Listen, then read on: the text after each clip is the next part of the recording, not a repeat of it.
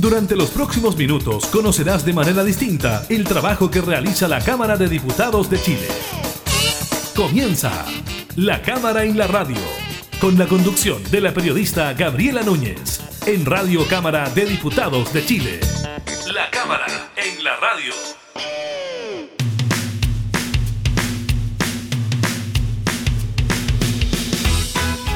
Tal? ¿Cómo están? Bienvenidas y bienvenidos a un nuevo programa de la Cámara en la Radio. Estamos junto a ustedes informando del quehacer legislativo y temas de actualidad. En esta oportunidad estaremos conversando con el diputado de Renovación Nacional Frank Sauerbaum. Él integra la Comisión de Agricultura y con él profundizaremos en un proyecto de ley que impulsa el Ejecutivo que busca fomentar la inversión privada en obras de riego. Una iniciativa muy importante considerando la situación de escasez hídrica que afecta a gran parte de nuestro país. También estaremos comentando sobre esta recomendación del Colegio Médico de rediseñar el plan de paso a paso porque no estaría cumpliendo con su objetivo. Además, le estaremos comentando sobre los resultados de la encuesta Ipsos, que habla sobre el porcentaje de chilenos que está a favor de un tercer retiro de los fondos previsionales. Y en materia política le contaremos cómo quedó el abanico presidencial en la oposición tras la irrupción del diputado Gabriel Boric como candidato de parte del Frente Amplio. Así que estaremos con eso, viendo qué ocurre en la oposición eh, con estas opciones presidenciales que se van sumando. Iniciamos la cámara en la radio. Viernes, siempre es viernes en mi corazón. Siempre quiero la total destrucción de este mundo que he conocido. Y el trabajo que no tiene fin Viernes, siempre es viernes en mi corazón. Quiero regalar un montón. Todo el tiempo me siento morir.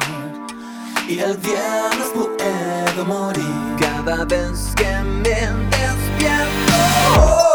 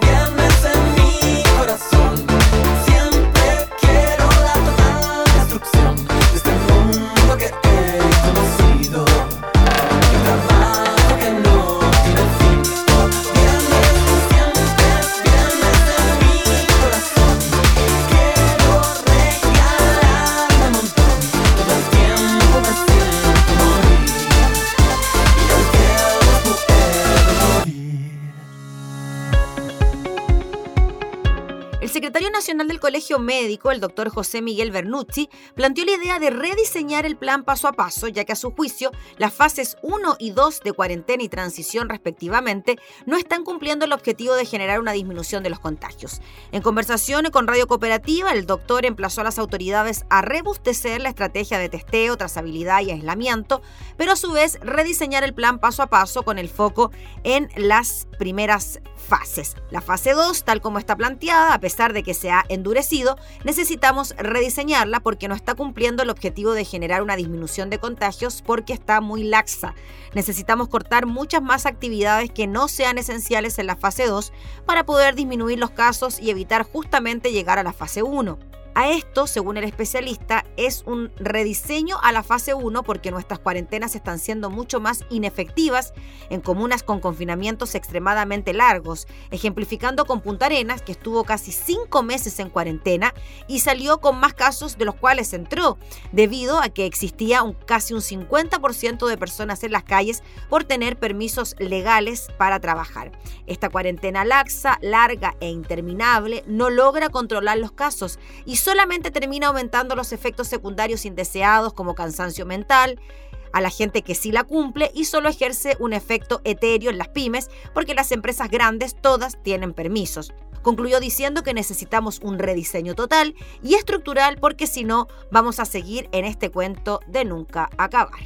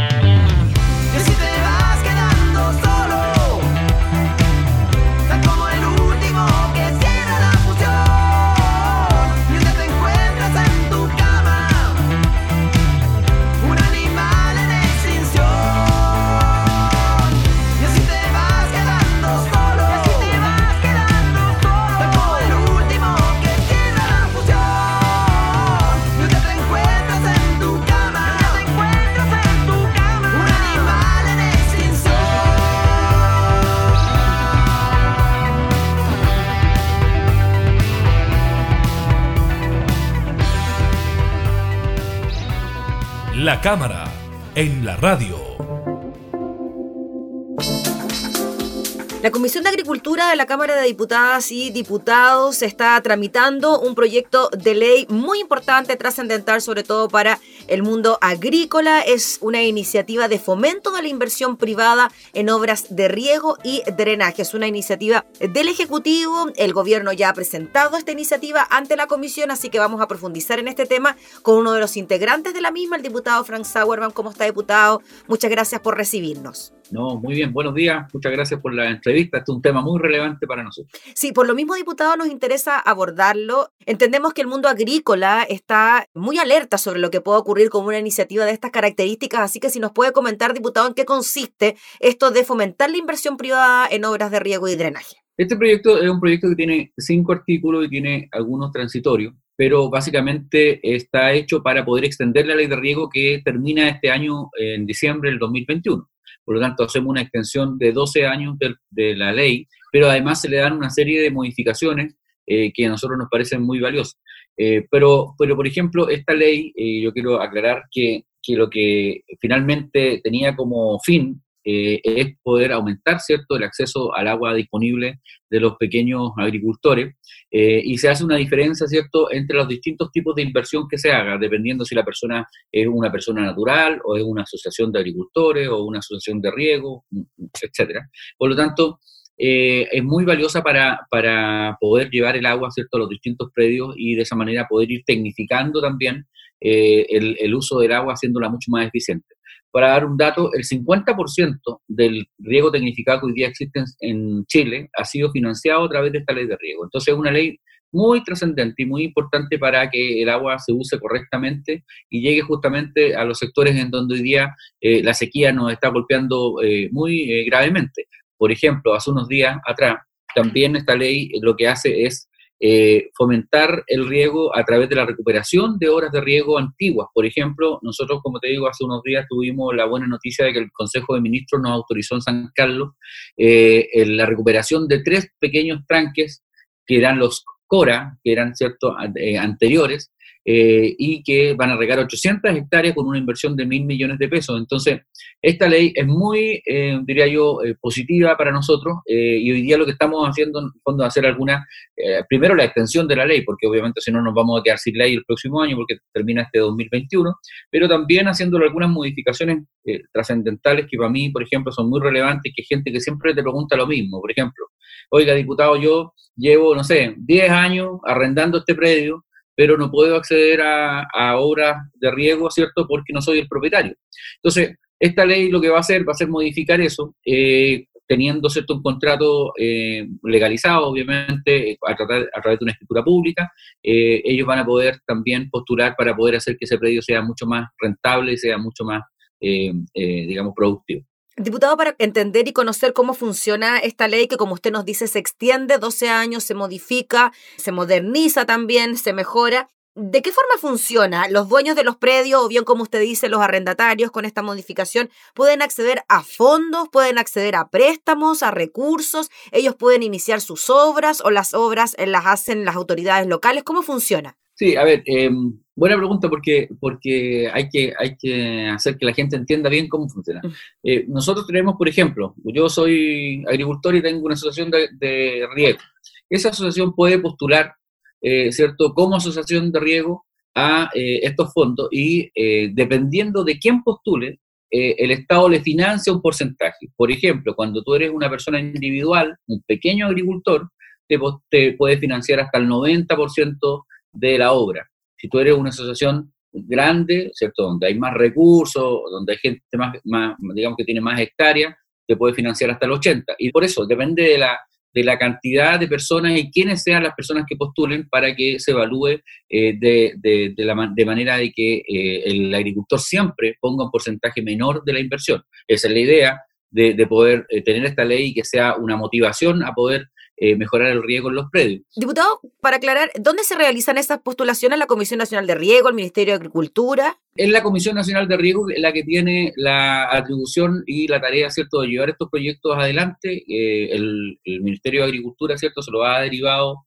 a ellos y ellos son los que hoy día manejan ese, ese, esos presupuestos. Eh, lo importante, sí, es que también lo que vamos a conversar en este proyecto, porque ha generado alguna polémica, el hecho de que eh, tengamos eh, solo un grupo de, de gente que pueda hacer los proyectos, porque la ley dice que tiene que ser un- una persona acreditada en, en la Comisión Nacional de Riego para hacer el proyecto. O sea, yo estoy casi obligado a contratar a, a Juanito y a Pedrito, que son los únicos que hacen los proyectos. Entonces, Las obras, digamos, las obras de infraestructura. Claro, porque, porque lo que pasa es que yo tengo que hacer un proyecto, ¿cierto? Y el proyecto lo tengo que presentar en la Comisión Nacional de Riego. Y ese proyecto me lo tiene que hacer una persona acreditada en la Comisión Nacional de Riego. Entonces, obviamente hay poca competencia y los, pequeños agricultores tienen menos acceso porque tienen menos recursos para poder financiar ese, esa, esa contratación, ¿cierto? De esta persona. Por lo tanto, eso es lo que tenemos que mejorar para que eh, más pequeños agricultores individuales puedan poder postular a, a estas mejoras en, sus predios. Diputado Franz Auerbach, y en relación a la cantidad de hectáreas para considerar que un agricultor es un pequeño agricultor y que se puede ver beneficiado con esto,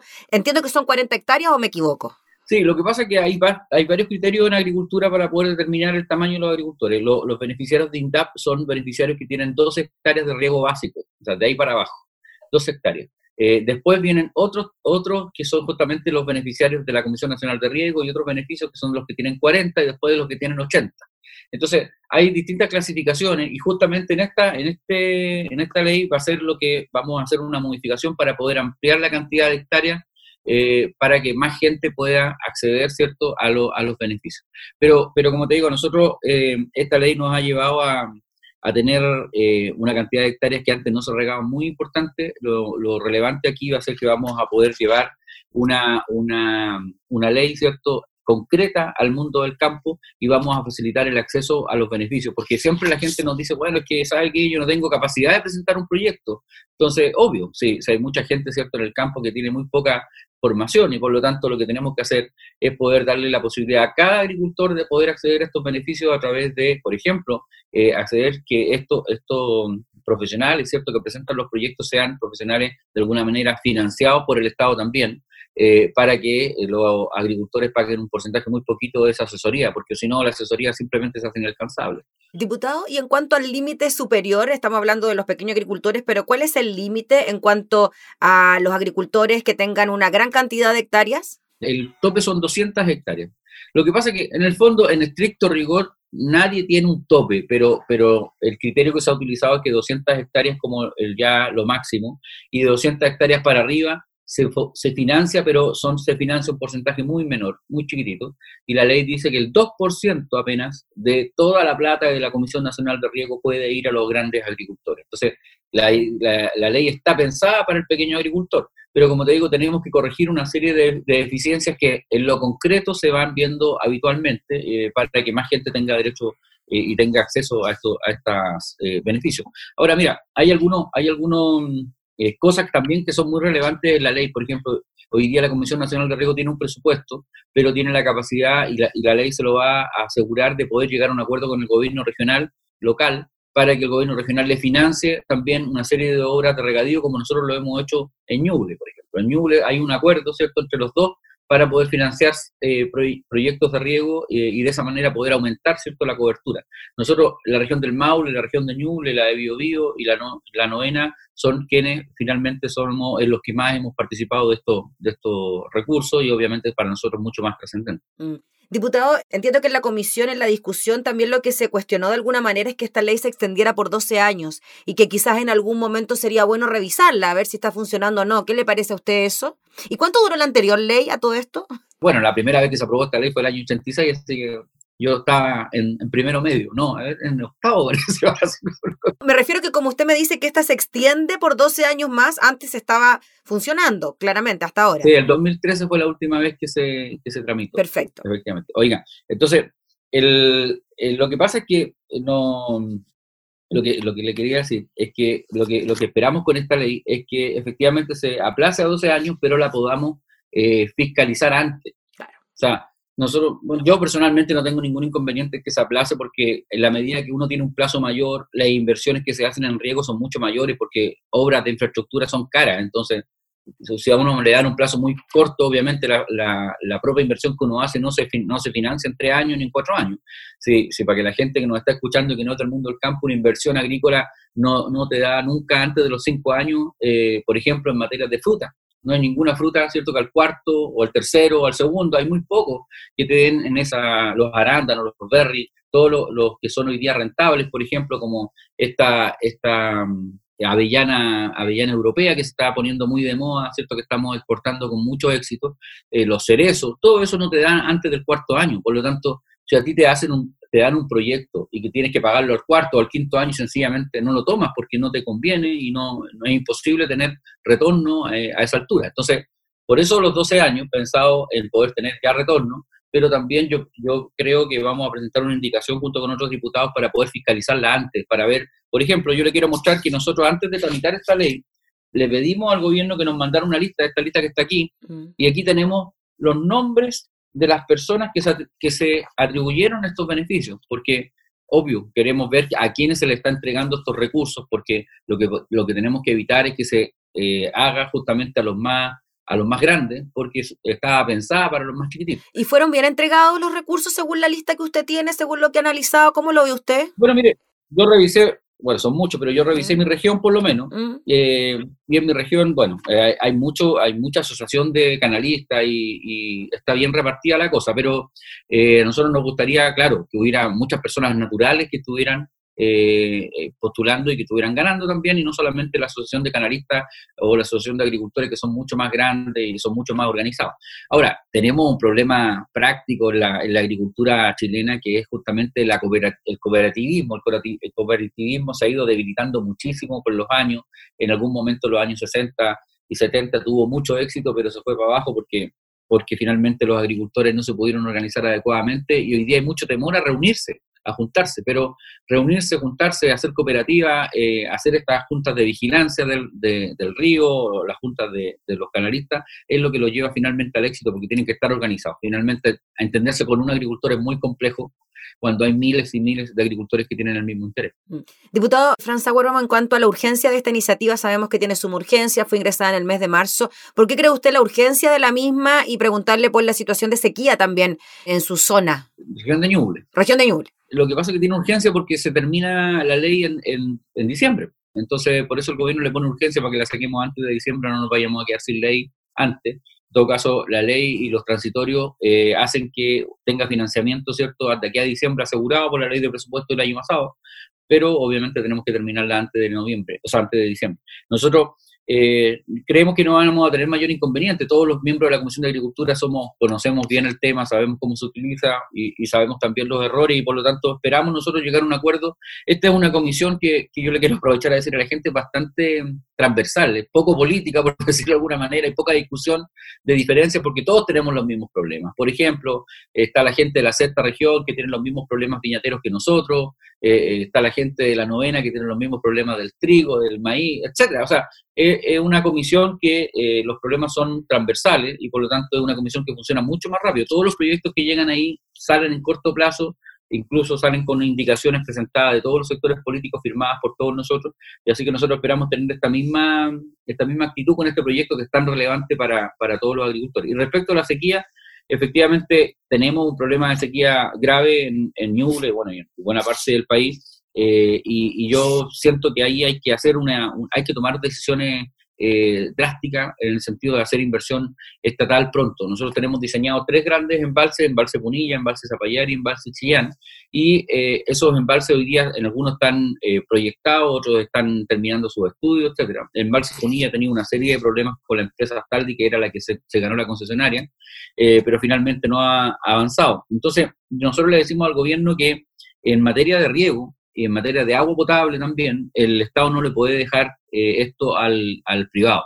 Eh, fundamentalmente porque, mira, el, lo, el, modelo de negocio que teníamos para hacer embalses en Chile hace, hasta hace poquito, hasta hace dos o tres años atrás, era hacer que el privado hiciera el embalse y generara electricidad con eso, ¿cierto? Y con eso se pagara de alguna manera la inversión. Hoy día la generación de electricidad por, eh, eh, a través ¿cierto? de estos embalses, la, generación eléctrica hidráulica, eh, no es negocio, porque hoy día el gran negocio está en la energía solar y eólica en Chile, y eso hace que los precios estén muy bajos y por lo tanto ninguna empresa grande va a querer hacer una inversión tan grande para no poder recuperarla. Entonces, producto de eso, el embalse Punillo hoy día está detenido, eh, la empresa se dio cuenta que no era negocio finalmente eh, poder producir energía a 40 dólares el mega cuando ellos licitaron la hora a 100 dólares el mega.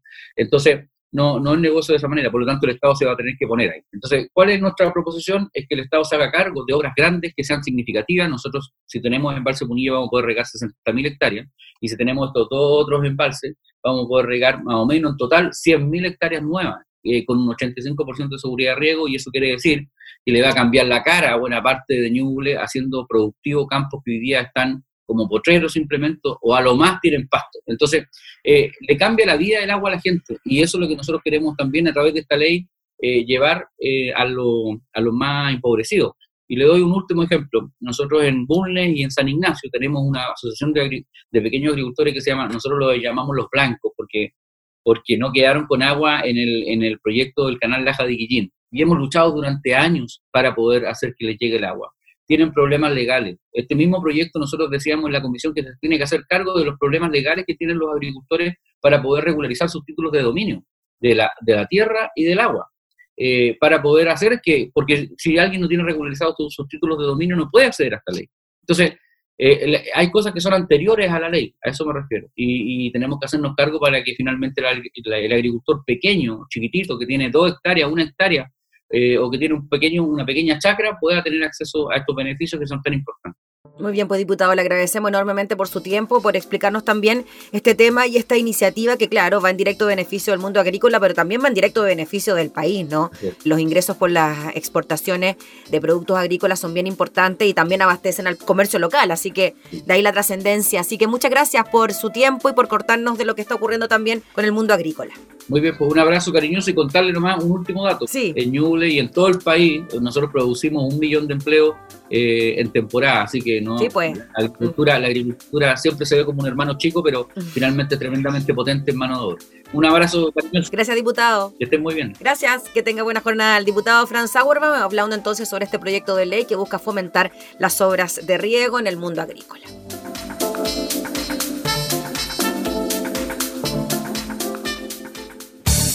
Estás escuchando La Cámara en la Radio, con la conducción de la periodista Gabriela Núñez.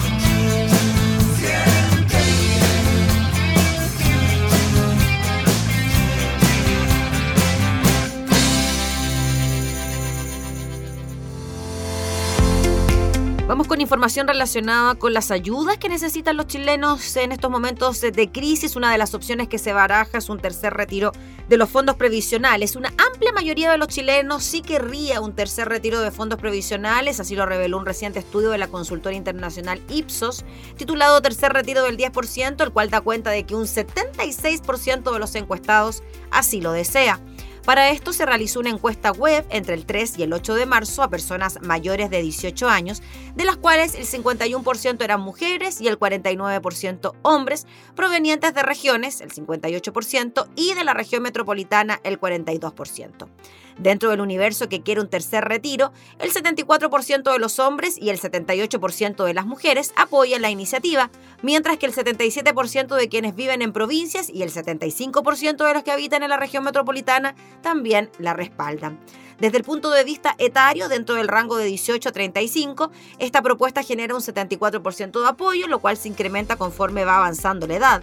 Un 76% entre personas de 36 y 45 años, un 78% en los mayores de 46 años. En el caso que se apruebe un tercer retiro de las AFP, un 69% de los consultados dijo que sí solicitarían el 10% de sus fondos, mientras que un 12% dice que no lo retirará pese a tener dinero en sus cuentas de las AFP. Por último, un 19% dice no tener certeza sobre el retiro. Dentro de los casos que tienen la posibilidad de realizar el retiro de los fondos, el 78% opina que el dinero se necesita ahora y que después resolverá cómo lo hace para enfrentar la jubilación. Respecto a la consulta si este dinero afectará de manera importante la pensión, el 62% de estas personas está de acuerdo con dicha afirmación. A su vez, el 76% cree que es mejor sacar el dinero ahora antes de que se vaya a un sistema de reparto, pues cuando se jubile ya no existirá el sistema de AFP, es decir, 3 de cada 4 consultados afirma que es mejor sacar el dinero ahora antes de que se modifique el sistema de pensiones. La crisis de salud que se ha prolongado por más de un año ha tenido un importante impacto económico para los hogares del país, además del retroceso de la economía a nivel nacional y global. El retiro del 10% se observa como una medida inmediata y eficaz para responder a las necesidades de las personas hoy. No hay una mirada de largo plazo sobre el efecto en las pensiones y por su parte el gobierno no ha logrado desplazar el foco de la discusión sobre las medidas de emergencia hacia otras opciones a los beneficios que ha entregado, sino que este se ha mantenido asociado al fondo de pensiones, comenta Alejandra Ojeda, gerente de asuntos públicos de Ipsos Chile. Según consigna el diario La Tercera, respecto a los retiros realizados en meses anteriores, un 71% de los encuestados dice haber hecho efectivo al menos el primer traspaso del 10% de las AFP a sus cuentas y el 51% hizo ambos retiros. Del total de los consultados, un 21% declara no haber tenido fondos para sacar y un 8% dijo tener dinero pero no quiso retirar.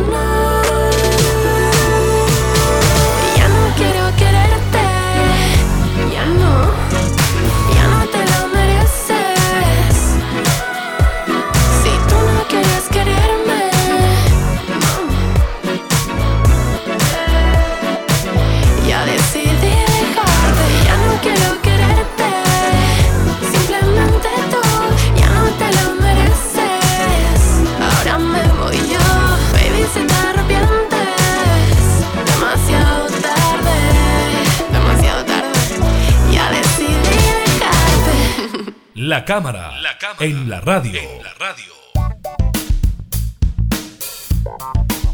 Vamos con información política. Hay nuevas opciones, van apareciendo nuevas opciones para llegar al Palacio de la Moneda y convertirse en presidente o presidenta de la República. Esta vez fue el diputado Gabriel Boric quien anunció también su candidatura. En un año marcado por una serie de elecciones, gobernadores regionales, alcaldes, concejales y constituyentes el 10 y 11 de abril, primarias presidenciales el 4 de julio y presidenciales el 21 de noviembre, diversos partidos políticos ya han definido sus cartas a la moneda. Y durante la jornada de este jueves, la proclamación del diputado Gabriel Boric como candidato de Convergencia Social marcó un nuevo hito a la carrera por la moneda. El panorama presidencial en el sector, sin embargo, ha estado marcado por la indefinición aún sobre el proceso de primarias. Consultado por la opción de una consulta de esa naturaleza con la ex concertación, el diputado Boric aseguró, estoy dispuesto a sentarme con todos quienes quieran discutir ideas, porque esa discusión no es solamente personal, sino colectiva. Tengo la disposición, dijo Gabriel Boric, a poner el contenido sobre la mesa. Espero que con las distintas candidaturas de oposición tengamos una conversación rica y fructífera en ideas. Poco después, el alcalde de Recoleta, Daniel Jaue, quien asoma como carta presidencial del Partido Comunista, junto con saludar la erupción de Gabriel Boric, planteó que lo idóneo es que nos encontremos en una primaria, ojalá de toda la oposición. En la ex concertación, en tanto, el PPD y el PS se han tensionado por la opción de realizar una preprimaria previa a las legales. Hace unas semanas, la jefa de campaña de Heraldo Muñoz presidente y carta de la moneda del Partido por la Democracia, Natalia Piergentili, aseguró al diario La Tercera que nos enfrentamos a un impedimento temporal para realizar las primarias PS-PPD, algo que sin embargo encontró rechazo en sectores del propio partido, el vicepresidente de la tienda y ex candidato Francisco Vidal, salió a asegurar que una decisión de esa envergadura no la toma el comando presidencial, la toma el partido. En medio de ese escenario, algunos han puesto sobre la mesa la posibilidad de un acuerdo con encuestas de por medio para zanjar la disputa. Sin embargo, desde el comando de Paula Narváez, abanderada del Partido Socialista, su jefa de campaña, Nivia Palma, salió a marcar la semana pasada que no estamos para acuerdos a puertas cerradas. Todo lo anterior ha estado cruzado por la idea que planteó en febrero el senador del PPD Guido Girardi de efectuar primarias legales entre el PS, el PPD, el Partido Radical, el PRO y Nuevo Trato, es decir, sin la democracia cristiana, lo que provocó molestia en el partido que conduce el exdiputado Fuad Chaim. En medio de las dudas por los mecanismos, lo que sí está claro es la definición de los rostros que liderarán desde la oposición la carrera al sillón presidencial. Estamos hablando entonces de Jimena Rincón, la hoy senadora fue proclamada como candidata de la DC en enero pasado tras ganar las primarias de su partido donde competía con el ex ministro de Obras Públicas Alberto Undurraga. Recordemos que ella fue intendenta de la región metropolitana durante el gobierno de Ricardo Lagos, se desempeñó como ministra Sexpress y Trabajo en el segundo mandato de Michelle Bachelet y eh, actualmente es senadora por la circunscripción 9 en la región del Maule. En tanto, Paula Narváez del Partido Socialista Recordemos que la expresidenta Michelle Bachelet en diciembre pasado, a través de una carta, le brindó su apoyo a Paula Narváez el 13 de enero y a través de un video que grabó desde Puerto Montt.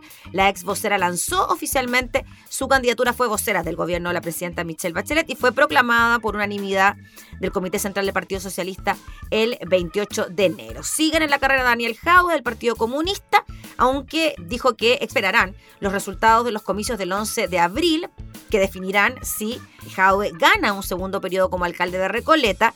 Y claro, y ahí también se va a definir qué va a ocurrir con esta carrera presidencial. El liderazgo nacional que ubica como presidenciable a Daniel Jaue es un liderazgo que lo instala la valoración que hace la ciudadanía en distintas y diversas encuestas y lo hace a propósito de una gestión más que de un propósito o de un compromiso, dijo el secretario general de esta colectividad, Lautaro Carmona. El plan del Partido Comunista es que Jaube se despliegue en las próximas elecciones y aprovechar su capital político para obtener la mayor cantidad posible de escaños para el partido. En tanto, Heraldo Muñoz del Partido por la Democracia, hubo una consulta ciudadana, ahí en el PPD se quedó con el 54% de las preferencias, anteponiendo a Francisco Vidal y también a Jorge Tarud, quien fuera ministro de Relaciones Exteriores del segundo gobierno de Bachelet, fungido como la carta presidencial de su partido. Anteriormente se desempeñó como subsecretario de Relaciones Exteriores y ministro de la CGOP durante el mandato del presidente Lagos. También aparece Carlos Maldonado del Partido Radical.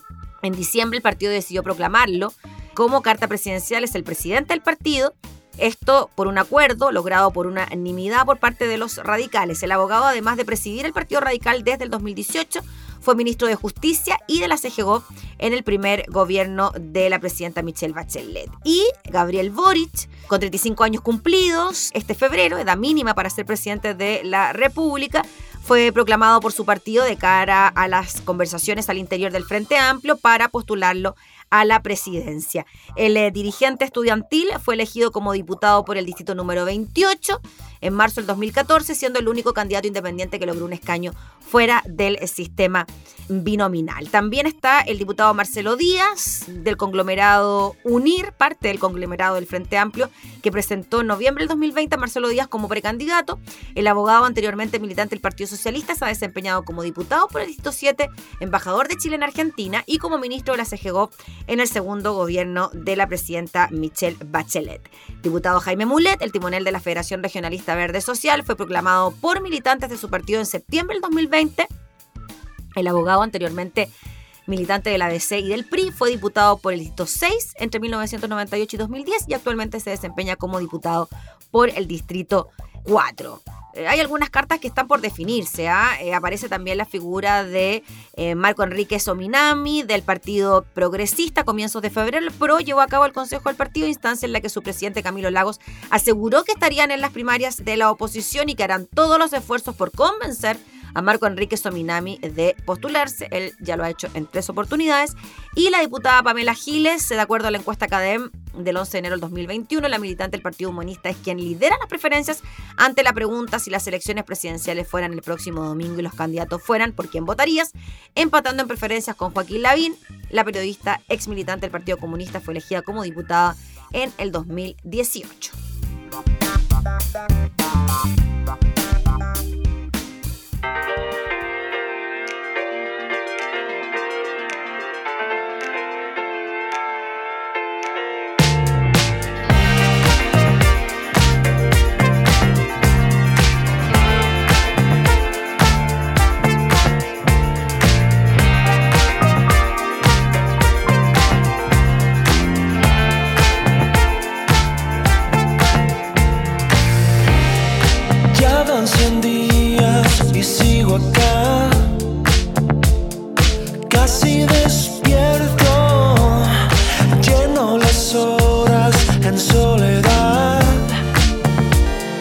De vacíos momentos